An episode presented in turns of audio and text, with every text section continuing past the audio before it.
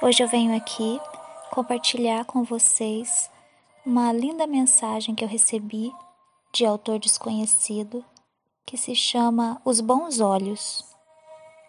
Um homem morava no deserto e tinha quatro filhos ainda adolescentes. Querendo que seus filhos aprendessem a valiosa lição da não precipitação nos julgamentos, os enviou para uma terra onde havia muitas árvores mas ele os enviou em diferentes épocas do ano. O primeiro filho foi no inverno, o segundo na primavera, o terceiro no verão e o mais novo foi no outono. Quando o último deles voltou, o pai os reuniu e pediu que relatassem o que tinham visto. O primeiro filho disse que as árvores eram feias, meio curvadas, sem nenhum atrativo. O segundo filho discordou e disse que, na verdade, as árvores eram muito verdes e cheias de brotinhos, parecendo ter um bom futuro.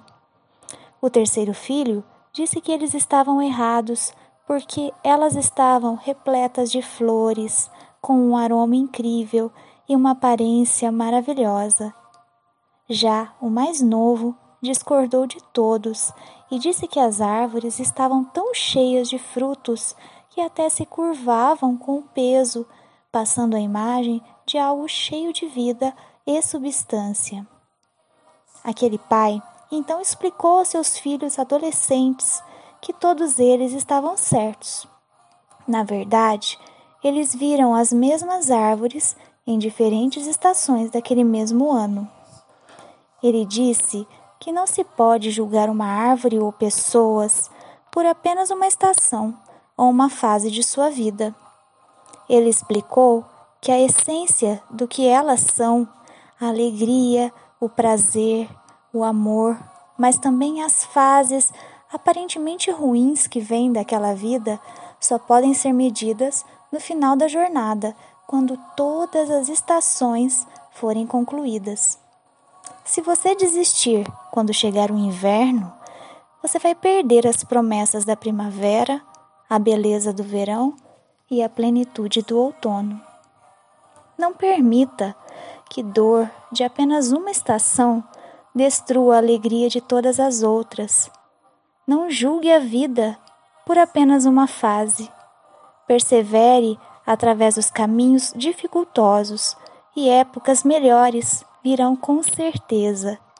Viva de forma simples, ame generosamente, importe-se profundamente, fale educadamente. E deixe o restante com Deus.